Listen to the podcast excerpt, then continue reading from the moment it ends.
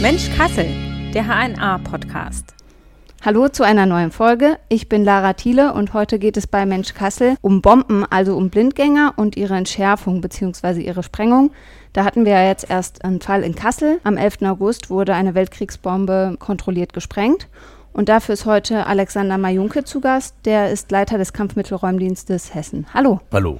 Jetzt mit so einem Abstand von ein paar Tagen, wie würden Sie sagen, wie ist die Sprengung gelaufen hier in Kassel, dieser Weltkriegsbombe auf dem Mercedes-Gelände? Ja, aus Sicht des Kampfmittelraums ist es ein voller Erfolg gewesen. Wir wollten natürlich, wie gesagt, die Bombe umsetzen lassen, gezielt und äh, auch gerichtet. Und das hat alles geklappt, sodass eben keine Schäden entstanden sind im, im Nachhinein, wie wir erfahren haben. Und dann, ich glaube, das ist ein Ergebnis, wo wir alle mitleben können.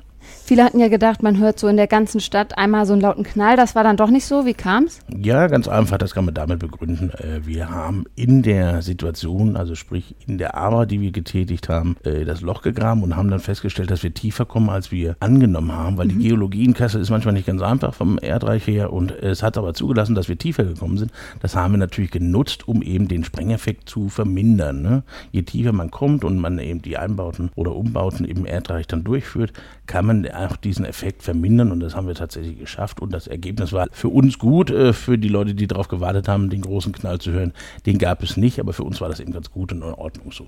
Ja, und wahrscheinlich auch fürs Umfeld, dass weniger vielleicht kaputt geht, oder? Ganz genau. Der mögliche Schaden, der hätte entstehen können, wenn wir die Bombe weiter oben hätten verlagern müssen, äh, hätte tatsächlich eine größere Auswirkung gehabt und so war es eben der Erfolg, dass eben nichts kaputt gegangen ist könnten da auf dem Gelände, das war ja, hat ja auch eine historische Bedeutung, dieses Gelände, da war ja Henschel und mhm. war auch Ziel im Zweiten Weltkrieg. Immer mal wieder könnten da noch weitere so Blindgänger liegen? Tatsächlich ist es so, wenn, wenn man für ganz Kassel spricht, ist natürlich Kassel ein großes Angriffsziel gewesen.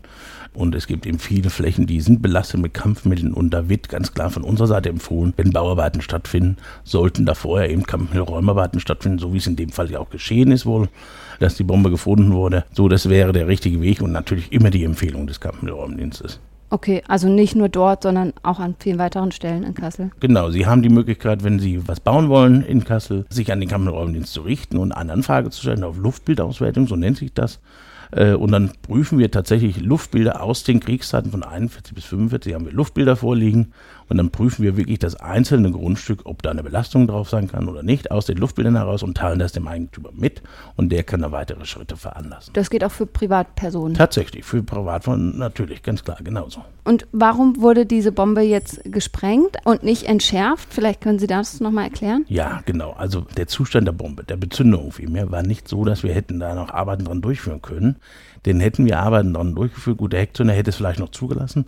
Nur der Kopfzünder hätten wir da Arbeiten dran durchgeführt. Auch mit Fernentschärfungstechnik hätte diese Bombe umsetzen können. Und das wäre dann so geschehen, dass die unverdämmt gesprengt wäre. Also sprich, doch tatsächlich sich zersetzt hätte und dann wirklich Schäden verursacht hätte. Wir haben ja quasi das Gleiche gemacht, die Umsetzung der Bombe getätigt, mhm. aber eben unter einer Verdämmung. Das hätten wir nicht machen können, wenn wir da Arbeiten dran gemacht hätten zur Entschärfung.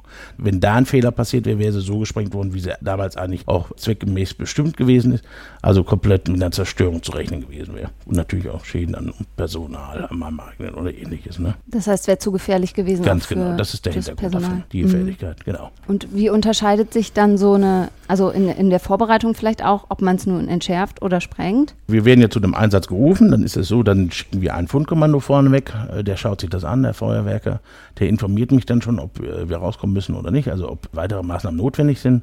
Und im Zuge dessen wird tatsächlich schon eruiert. Wie sieht es aus? Wie ist das Gelände? Was haben wir für Leitungen? Das alles schon auf der Anfahrt teilweise passiert das schon. Und dann guckt man sich eben das Objekt nochmal vor Ort an. Was haben wir da für eine Bezündung genau? Wie können wir vorgehen? Und dann wird eben entschieden, können wir entschärfen oder müssen wir sprengen. Das ist immer der letzte Weg, das ist klar. Aber die Entschärfung ist eigentlich der Weg, den wir eigentlich meistens gehen wollen. Und eigentlich zu guter Letzt, äh, wenn man sich das von den Zahlen her anschaut, wir haben in, 23, äh, in 22, glaube ich, 24 Bomben entschärft in Hessen und haben davon sechs Stück sprengen müssen. Das ist eigentlich, hält sich in der Waage. Also sprich, wir können mehr entschärfen, wie dass wir sprengen müssen, wenn es das eben nicht mehr zulässt, die Entschärfung. Das heißt, so ein Ablauf ist immer der gleiche. Man guckt immer erstmal, wie ist die Lage vor Ort und welchen Weg genau. gehen wir dann. Ja, das ist ein Schema, das ist ganz normal. Wir fahren dann quasi an, schauen uns nochmal das Objekt an, ob es dann transportfähig ist. Dann werden eben die Gefahrenabwehrbehörden dazu gerufen. Das ist im meisten Fall der Sta äh, die Stadt, Gemeinde, Kommune, Kreis Kreis, Die Feuerwehr kommt dazu, die Polizei logischerweise, weil ja erste Absperrmaßnahmen stattfinden müssen im Nahbereich. Dann werden tatsächlich noch die Versorgungsunternehmen angefragt. Habt ihr Leitungen im Bereich? Der Luftraum muss gesperrt werden. Das übernehmen wir tatsächlich selbst. Äh, wir sprechen dann mit der Flugsicherung mhm. und geben die Koordinate weiter, dass quasi die schon mal wissen, hier findet irgendwas statt. Da können wir jetzt kein Flugzeug im Tiefflug drüber fahr, äh, fliegen lassen. Das geht nicht. Das sind so Automatismen, die dann anlaufen. Klar, für uns ist das, ich will mal sagen, Gewohnheit. Wir machen das öfters, aber für die einzelne Stadt, wo das eben stattfindet, ja. ist es nicht die Gewohnheit. Und da sind wir mehr gerne dabei und unterstützen. Ne? Aber es hängt schon ganz schön viel dran, ne? wenn man dann sogar den Luftraum und ja, so sperren muss. Ja, Sicherheit. Ne? Also so ein Splitter fliegt ja auch nur ein paar Meter, wenn so eine Bombe wirklich umsetzen sollte fliegen die Splitter ganz, ganz, ganz weit und können eben auch Schäden verursachen. Und deswegen geht man eben den Weg der Sicherheit und sagt, alle raus, evakuieren. Das ist auch der Hintergrund davon. Wir wollen da niemanden ärgern. Das ist einfach nur der Sicherheit der Menschen, für die Menschen auch gemacht. Ne? da wäre ich jetzt auch drauf zu sprechen gekommen, ist ja dann doch immer ein recht großer Radius oder wirkt auf ja. uns sehr groß. Ja. Warum wird das gemacht? Also ist das wirklich, dass Splitter so weit fliegen ja. können oder auch wegen einer Druckwelle oder? Ganz genau, da sprechen Sie schon ein paar Faktoren an. Genau, mhm. das ist so die Druckwelle, klar, die gibt es auch, die ist noch nicht ganz so weit wirkend, aber eben die Splitterwirkung einer Bombe, wenn die eben sehr flach ist und wenn wir äh, einen Fehler machen oder es, die Bombe kann umsetzen, ähnliches, dann können Splitter sehr weit fliegen. Und diese 1000 Meter, das ist so eine Sicherheitsangabe aus Vorschriften heraus, halt, die wir, an denen wir uns auch halten in dem Fall und das auch bewiesen ist, dass diese Splitter so weit fliegen können. Und das gibt eben auch vor, wie tief liegt das Kampfmittel, äh, welche Art von Kampfmittel haben wir. Und das sind, so Faktoren. Also wir sprengen tatsächlich in der Woche mehrere Sachen in Hessen, mhm. aber da hört man es eben nicht so, weil es nicht so Publicity kommt äh, oder viel mehr äh, notwendig ist, weil das eben kleine Radien auch dabei sind, da manchmal gar keiner evakuiert werden muss. Das kommt okay. oft vor, wenn wir in unseren eigenen Maßnahmen im Wald irgendwo was machen, dann geht das ganz schnell, da wird die Polizei benachrichtigt. Die macht eben zwei Wege zu und dann sprengen wir das. Mhm. Da kriegt man eben nicht mit. Jetzt die Bombe, die ist natürlich zerstört, einfach dadurch, dass sie gesprengt wurde. Aber mhm. so eine entschärfte Bombe, wo kommt die denn dann eigentlich hin? Die kann man nicht einfach ja. Hausmüll entsorgen. Nein, tatsächlich nicht. Äh, wir äh, verladen die, das geht dann in unserer Zwischenlage, in unserem Sprengplatz in Mittelhessen. Und dort wird äh, quasi mehrere Bomben werden dort gesammelt, bis wir einen Transport voll haben. Und dann kommt ein Spezialunternehmen aus Norddeutschland, die dafür Technik hat, diese zu entsorgen, entweder eine thermische Vernichtung oder ähnliches, bestimmte Öfen, die äh, Sprengstoff verbrennen können, bestimmte Art und Weisen. Die kommen dann und holen das ab und wir sind es dann quasi los, dann sind unsere Bunker wieder leer. Und da endet dann die Begleitung. Genau, genau. Wir übergeben das. Das ist alles äh, festgelegt, wie man das machen muss, Regularien äh, dokumentiert, dann wird das quasi bei uns ausgetragen, bei den eingetragen, dann sind wir das los und dann äh, fahren wir quasi zu den nächsten Einsätzen, weil nicht jeder Tag, äh, wie sagt man das so schön, nach der Bombe ist vor der Bombe. Ah ja, okay. Ne? Mhm. Das heißt, wie viele, gibt es da so einen Durchschnitt pro Woche, pro Monat? Nee. Ja, man sagt, im Schnitt haben wir alle 14 Tage eine. Das reißt manchmal ab, dann haben wir mal vier Wochen gar keine. Es kann aber auch sein, so wie tatsächlich letzte Woche, dass wir am Dienstag vier Bomben hatten, fünf waren es insgesamt, eine war schon platt, also sprich ein Bodenzerscheller, da brauchten wir gar nichts mehr dran machen, die schon im Erdreich äh, detoniert war, aber noch vorhanden soweit. Dann haben wir eben quasi vier Bomben am Dienstag gehabt und eben die fünfte am Donnerstag, sprich am Freitag eben vernichtet. Ja, okay. Das ist schon eine Nummer, äh, das merken wir auch am, am Wochenende dann, dass wir uns erholen müssen, aber das ist schon eine Nummer, das ist schon mehr als normal. Aber so, wie gesagt, so 24, 25 Stück haben wir auf jeden Fall im Jahr verteilt, von denen eben die Presse was mitbekommt. Ne? Ja. Man muss dazu sagen, wir haben im Jahr tatsächlich 93 Tonnen Munition in Hessen eingesammelt letztes Jahr. Und das im Vergleich zu diesen 24 äh, Bomben, das ist natürlich eine ganz andere Nummer. Ne? Das okay. sind ein paar LKW-Ladungen voll. Ne? Mhm. Also der Kampfmittelräumdienst macht mehr als diese Bombenentschärfung. Ja, gerne. Das ist schön, dass Sie das fragen. Denn das ist natürlich eine Aufgabe, die ist das, was man in der Presse liest und hört, das ja. ist immer das, was klar pressemäßig gut verarbeitet wird, klar, und auch äh, die Menschen interessiert. Aber der Kampfmittelräumdienst macht auch andere Sachen. Ganz viel, diese Luftbildauswertung, was ich angesprochen habe, mhm. da machen wir ca. 6000 Anfragen, bearbeiten wir da im Jahr für ganz Hessen. Ne? Jeder Bürger, der bauen will, große Maßnahmen, kleine Maßnahmen. Das ist unsere Aufgabe. Wir beraten Bürger und Behörden und Kommunen, äh, wenn sie bauen wollen, wie müssen sie vorgehen, was können wir machen, Konzepte. Und eben, wenn Funde, also Privatmann gräbt in seinem Garten, findet Munition, das holen wir natürlich auch ab. Da haben wir mhm. ca. 1200 Einsätze im Jahr. Ne? Ah, ja. Also diese Fliegerbombenfunde, das ist das eine, was gerne in der Presse gehört wird. Aber eben die ganzen anderen Geschichten, was wir tun, das ist natürlich auch nicht zu verachten, weil Mhm. das auch sehr viel Zeit in Anspruch nimmt. Ne? Ja, das, diese Entschärfungen betreffen natürlich mehr, ne? deswegen ja, ist es genau, genau. größer. Aber das heißt, Sie sind dann in ganz Hessen im Prinzip unterwegs? Tatsächlich, der Kampf mit Räumnitz ist für ganz Hessen zuständig, genau. Wir sitzen beim Regierungspräsidium Darmstadt, das ist so historisch gewachsen, sind aber für ganz Hessen zuständig und haben aber die Möglichkeit, äh, wir haben drei Fundkommandos äh, verteilt in Hessen, eins in Nordhessen, hier in Kassel, eins in Mittelhessen und eins in Südhessen. Und somit haben wir die Möglichkeit, innerhalb einer Stunde an jedem Ort in Hessen zu sein, wenn ein Kampfmittel gefunden wird. Und wenn es eben ein Großkampfmittel ist, eine Fliegerbombe, die entschärft werden muss, dann machen wir, die, äh, also Kollegen des Kampfmittelräumdienstes Hessen, aus dem Präsidium in Darmstadt uns auf den Weg und kommen dann eben zur Entschärfungsstelle oder Einsatzstelle. Sowas kann ja auch nicht warten. Man kann ja nicht sagen, wir haben diese Woche schon so viel gehabt, wir machen dann so eine Nein. Weltkriegsbombe erst nächste Woche. Nein, also aus so einem Fliegerbombenfund kann sich immer eine Gefahr im Verzug entwickeln und da ist es natürlich richtig, wir müssen sofort schauen, was ist das, was haben wir, wie reagiert es, kann es reagieren und da sind natürlich die nächsten Wege sofort zu eruieren und nicht zu warten und sagen, wir machen das morgen oder übermorgen, das wird es nicht geben. Einfach aufgrund der Dringlichkeit und weil sie vielleicht dann doch. Genau, also die Situation gibt es mir vor, wie, wie muss ich vorgehen? Es ist ja so, wir haben ja jetzt in Kassel hier die Situation gehabt, dass wir eben nicht gleich am Donnerstag sofort gesprengt haben, Ja. sondern dass wir erstmal Vorbereitungen durchgegangen sind. Wie lange braucht man dann? Wann können wir Zielzeit einsetzen, dass wir anfangen können, äh, unsere Arbeiten durchzuführen?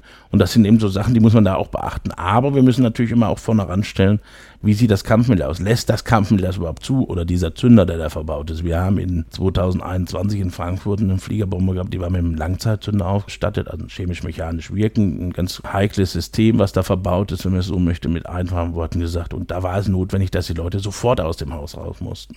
Innerhalb von sechs Stunden waren da eben 26.000 Menschen zu evakuieren. Das hat die Stadt Frankfurt tatsächlich auch gut gemacht, wenn man das mal so sagen kann. Nichtsdestotrotz kann, hat die Stadt Kassel das auch sehr gut gemacht, hier ähm, letzte Woche, ganz wichtig zu sagen. Und das sind Situationen, die kann man wirklich nur dann beurteilen, wenn es wirklich an dem ist. Ne? Da vorher zu sagen, wir machen das so und so, das macht keinen Sinn. Das ist, jede Bombe ist anders zu betrachten. Aber gibt es da trotzdem so eine Art Schema? Also sind es oft Bomben aus dem Zweiten Weltkrieg? Gibt es auch noch welche aus dem Ersten Weltkrieg oder ganz andere? Gibt es da so eine Statistik, welche Art von Bomben Sie da so Ja, haben? also wir können das mal in Zuständigkeiten aufteilen vielleicht. Der Kampfmittelräumdienst Hessen ist zuständig für Erste Weltkrieg und Zweite Weltkrieg Munition, wobei aus dem Ersten Weltkrieg eher äh, Wurfgranaten und Granaten also äh, äh, zum Tagen kommen und im Zweiten Weltkrieg also breit gefächerte Munitionsarten wie eben die Fliegerbomben dazu, weil der Luftkrieg im Zweiten Weltkrieg natürlich ganz anders angefahren wurde. Und alles, was nach dieser Zeit kommt an Munition, neuzeitlichen Munition, ist eben unser Fachbereich, das Land Landeskriminalamt, die Abteilung Sprengtechnik zuständig. Die übernehmen solche Sachen. Ne? Das ist klar geregelt. Und gab es jetzt in Kassel noch irgendeine Besonderheit bei der Situation? Also klar, es war die Sprengung, was ein bisschen außergewöhnlicher ist, aber sonst noch was, was Ihnen einfallen würde? Naja gut, im Nachgang betrachtet, für mich war es jetzt die Besonderheit, dass es eben eine größere Bombe war, klar, und dass eben die Schäden hätten größer sein können, logischerweise.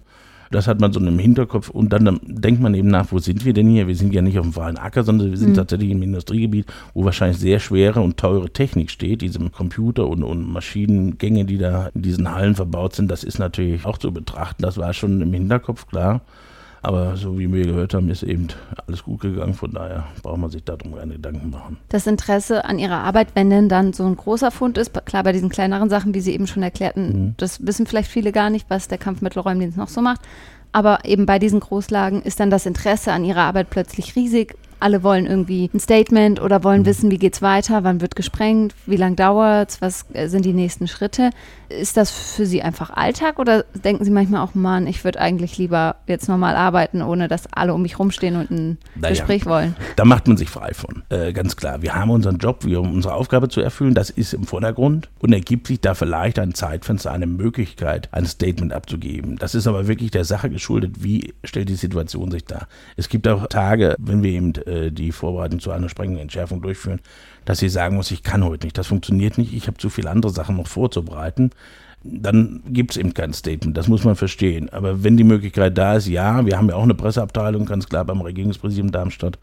Die stehen immer im engen Kontakt mit mir, natürlich so weit, wie ich das äh, verantworten kann in der Situation. Und dann kann man immer Informationen darüber bekommen. Aber wie gesagt, während der Entschärfung und kurz davor gibt es sowieso eher weniger was, weil dann sind wir mit anderen Sachen beschäftigt. Okay, da hat die Arbeit Priorität und dann schaut man, ob noch Ja. Platz ist. Ja, das ist ja eben so. Man kann immer sagen, okay, wenn es gut gelaufen ist, können wir uns danach nochmal unterhalten. Dann hat man vielleicht ein bisschen Luft und Zeit. Dann ist auch ja das Adrenalin wieder unten, wenn man es so sagen will. Aber eben davor hat man andere Sachen im Kopf. Ganz einfach, man konzentriert sich auf die Aufgabe, geht alles nochmal durch mit den Kollegen, spricht sich ab, das ist wichtig, ist ja nie einer, der alleine arbeitet. Wir sind ein Team, das ist wichtig. Meine Kollegen, das sind auch hochspezielles Personal, also von daher wollen wir das auch gar nicht, macht auch gar keinen Sinn vorher, was zu sagen, weil da sind wir eben, wie ergibt es sich, wir wissen schon, wie es sich ergeben soll, aber wie es tatsächlich dann im Ergebnis aussieht, ist eine andere Sache. Und von daher spricht man eben weniger vorher, sondern eher danach. Verstehe. Ihr Job ist ja jetzt ein bisschen anders, als im Büro zu sitzen den ganzen Tag und vielleicht äh, was abzutippen oder Akten abzuheften. Es hat ja schon auch eine Gefahr, die mitschwingt. Man ist im Zweifel auch mal relativ nah an so einer mhm. Bombe dran. Ist, hat man das im Hinterkopf, dass man da immer dieser Gefahr so nah ausgesetzt ist? Gut, das ist ein, anders würde ich erstmal sagen, tatsächlich sitze ich auch im Büro. ich sitze ja nicht nur immer auf einer Bombe oder an einer Bombe, sondern tatsächlich haben wir auch sehr viele Tätigkeiten, die im, im, im Büro stattfinden, klar. Aber ist man, dann schaltet man um, bekommt man einen Einsatz und muss los, dann schaltet man um in dem Modus, ne? Mhm. Modus operandi und man fährt dann los und hat schon, man schaltet ab, man hat dann Respekt vor der Arbeit, man ist im, ich will nicht sagen, man ist im Tunnel, sondern man ist in einer Schiene drin und geht schon mal die Schritte durch, was kommt, was müssen wir machen, in welche Richtung kann es gehen, was brauchen wir. Das sind so Sachen, Automatismus wäre das verkehrte Wort, das wollen wir nicht, weil jeder Fall einzeln zu betrachten ist. Aber es ist eine ganz große Aufgabe mit Respekt. Da ist, entwickelt sich auch keine Angst oder was, sondern mhm. es ist eine Arbeit, die gemacht werden muss. Ich habe die Ausbildung dafür, meine Kollegen haben die Ausbildung dafür. Wir machen das zusammen und dann funktioniert das auch sehr, sehr gut. Also es ist jetzt nicht so, dass sie dann dahin gehen und ständig irgendwie Sorge haben, dass was passiert, dass sie verletzt werden könnten oder Schlimmeres. Also ich für mich sowieso nicht, klar. Ich habe immer das Weite im Blick. Ne? Logischerweise, ich bin ja auch für meine Kollegen verantwortlich als Leiter. Und ich werde nie das Risiko eingehen, dass ich meine Kollegen in eine große Gefahr bringe und das Personal, was natürlich drum oder äh, Zivilisten, die drumherum laufen, die werden natürlich sowieso schon weggeschickt. Keine Frage, ja. das hat mit der Evakuierung zu tun.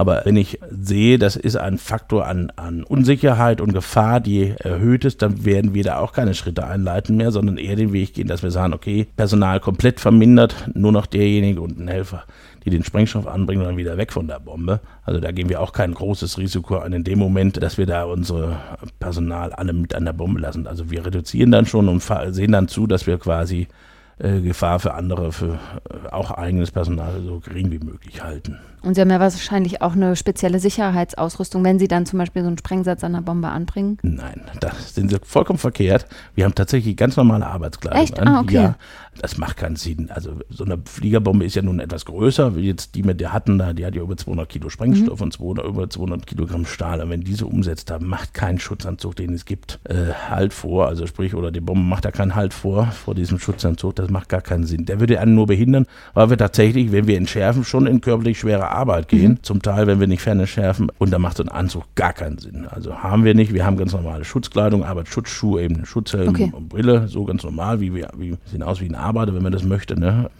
Aber das ist eben so, brauchen wir nicht so einen Anzug. Okay. Aber wenn dann die, in dem Fall hier in Kassel, wo gesprengt wurde, mhm. wenn dann gesprengt wird, sind Sie auch wahrscheinlich in einem gewissen Abstand. Ja, logisch. Wir sind mhm. ja genauso Mensch wie jeder andere ja, auch. Klar. Und wir sind ja dann nicht mehr geschützt wie andere. Genau, wir sind dann quasi noch im Evakuierungsradius, aber in einem bestimmten Ort, den wir uns suchen, wo wir Schutz haben, weil wir sind ja die Einzigen, die noch da sind, logischerweise in diesem mhm. Evakuierungsradius. Und deswegen können wir uns da irgendwo unterziehen und wissen genau, da kommt jetzt vielleicht nichts hin. Das können wir aber eben nicht für andere sagen, weil wir auch nicht für die, für die Verantwortung übernehmen können. Weil sie könnten mir jetzt die Frage stellen, warum dürfen dann die anderen nicht drin bleiben? Ja, weil man es eben nicht kontrollieren kann in dem Moment und die würden dann wild rumlaufen, vielleicht oder ähnliches und dann wird wieder Gefahr erhöht. Von daher eben alle raus, nur eben der Sprengtrupp, der die Auslösung auslöst oder die Umsetzung auslöst, eben in einem gesicherten Bereich, aber auch so, dass wir noch hören was vom Sprengen und eben sehen tun wir es auch nicht, sondern mhm. erst in der Nachkontrolle. Jetzt haben Sie schon gesagt, es ist eine spezielle Ausbildung. Wie wird man denn eigentlich Mitarbeiter beim Kampfmittelräumdienst? Ja, also das kommt meist so, die, die meisten Kollegen ähm, sind tatsächlich mit der militärischen Ausbildung vorbelastet. Sie haben schon was mit Munition zu tun gehabt und haben kennen sie mit Sprengstoffen aus und ähnliches. Und dann kann man tatsächlich, das ist die militärische Ausbildung, klar, aber wir sind ja im zivilen Bereich tätig und da muss man tatsächlich gewisse Grundlehrgänge durchlaufen, die an Sprengschulen hier in Deutschland durchgeführt werden. Das kann man machen und eben das sind mehrere Stufen und tatsächlich, bis man dann Entschärfer beim Kampfmittelräumdienst ist, das dauert eine ganze gewisse Zeit, weil da eben Zusatzausbildung und und und notwendig sind mit Stehzeiten und, und Laufzeiten. Und letztendlich ist man dann irgendwann ein Teil des Teams und darf auch entschärfen. Also nicht so Ausbildung, Berufsschule, drei Jahre und dann hm, ist man durch. Nein. Also ich sage immer, nur eine dumme Kuh lernt nicht dazu, ne? weil ich sage ganz ehrlich, auch ich lerne jeden Tag dazu, egal in welchem Bereich. Das ist so, das muss man auch. Und es ist so, meine Kollegen sind sehr gut, wir sind alle sehr gut im Thema, aber es ist immer mal ein Punkt, wo man sagt, okay, das wusste ich selber jetzt auch nicht, so in dem Detail. War ein kleiner Trick oder eine kleine Knick mhm. im im Satz, äh, wo man das noch nie so gelesen hat und denke, ja, sehr interessant, das haben wir wieder dazugelernt. Von daher, das ist ein stetiges Aufwärts, nennen wir es mal so. Mhm. Und was macht Ihnen an der Arbeit am meisten Spaß? Ach, das ist ganz klar gesagt, mit meinem Team zusammenzuarbeiten. Jeder ist anders, das ist äh, sehr interessant, auch anders zu nehmen. Jeder hat seine Macken, jeder hat seine Ecken, aber ganz liebe Ecken sind dabei, darunter und das macht auch unheimlich Spaß und auch die Kompetenz, die jeder mitbringt in jedem Bereich, wo ich immer sagen muss, das ist schön, so ein Team zu haben, mit denen zu arbeiten. Egal ob meine Kolleginnen und Kollegen im Innenbereich, die jetzt nicht unbedingt draußen an der Bombe arbeiten, aber die sind auch nicht zu vergessen, weil die machen einen Riesenjob und natürlich äh, die Kollegen, die im Außenbereich an der Munition arbeiten und die transportierten, die sind auch nicht zu vergessen. Das ist ein richtig schönes Arbeiten und das macht mir besonders Spaß. Da hätte man ja gedacht, eigentlich ist man da immer allein unterwegs, weil möglichst wenig Personen und dann, aber das sie sind richtig. dann doch ein Team. Ja, das ist tatsächlich wirklich Die einzelne Entschärfung ist ja nicht unbedingt, da ist man schon reduziert am Personal, ne? aber auch die Trupps, wir haben ja wie gesagt drei Trupps in Hessen laufen, die Fundtrupps und eben die, der Sprengplatz, das Personal und die sind auch für sich unterwegs, aber ich habe mit denen natürlich auch immer zu tun, mhm. äh, daher kommt das. Die arbeiten schon autark für sich auf unsere Anweisungen hin, ganz klar es ist nicht so, dass wir jetzt mit 20 Mann da irgendwo anrücken. Das macht ja keinen Sinn. Aber ähm, wenn jetzt in Kassel wieder eine Bombe gefunden werden würde, mhm. dann wären Sie womöglich wieder im Einsatz? Tatsächlich, äh, wenn es denn jetzt nach meinem Urlaub wäre, schon. Ansonsten wäre ich jetzt nicht dabei, weil ich jetzt auch gern mal Urlaub mache. Das gehört ja auch dazu. Aber tatsächlich Klar. ist die Personaldecke so, äh, nicht der Personal, sondern der Aufbau des Kampfmann-Räumens ist so, dass ich tatsächlich dabei sein werde oder mhm. eben mein Kollege, wenn ich nicht da sein sollte. Allerdings ist es so, wenn wir Fliegerbomben haben, dann fährt der Leiter des Kampfmann-Räumens in Hessen schon mit raus zur Räumstelle mhm. und übernimmt die Leitung. Genau. Okay, also Sie als Ja, Leiter. genau, genau. Mhm. Wenn ich denn da bin, ansonsten wird dann mein Kollege machen. Dann haben Sie eine würdige Vertretung. Tatsächlich, natürlich. Sehr gut. Vielen Dank, dass Sie heute da waren und einen kleinen Einblick gegeben haben. Bitte. War sehr interessant. Ja, und euch sage ich auch vielen Dank fürs Zuhören. Gebt mir gern eine gute Bewertung, also diesem Podcast in eurer App und teilt die Folge fleißig. Dann sage ich vielen Dank und bis bald. Ihnen einen schönen Urlaub Danke. und allen anderen, die in Urlaub fahren, auch einen schönen Urlaub. Ja, genau. Schließe mich an. Tschüss. Tschüss.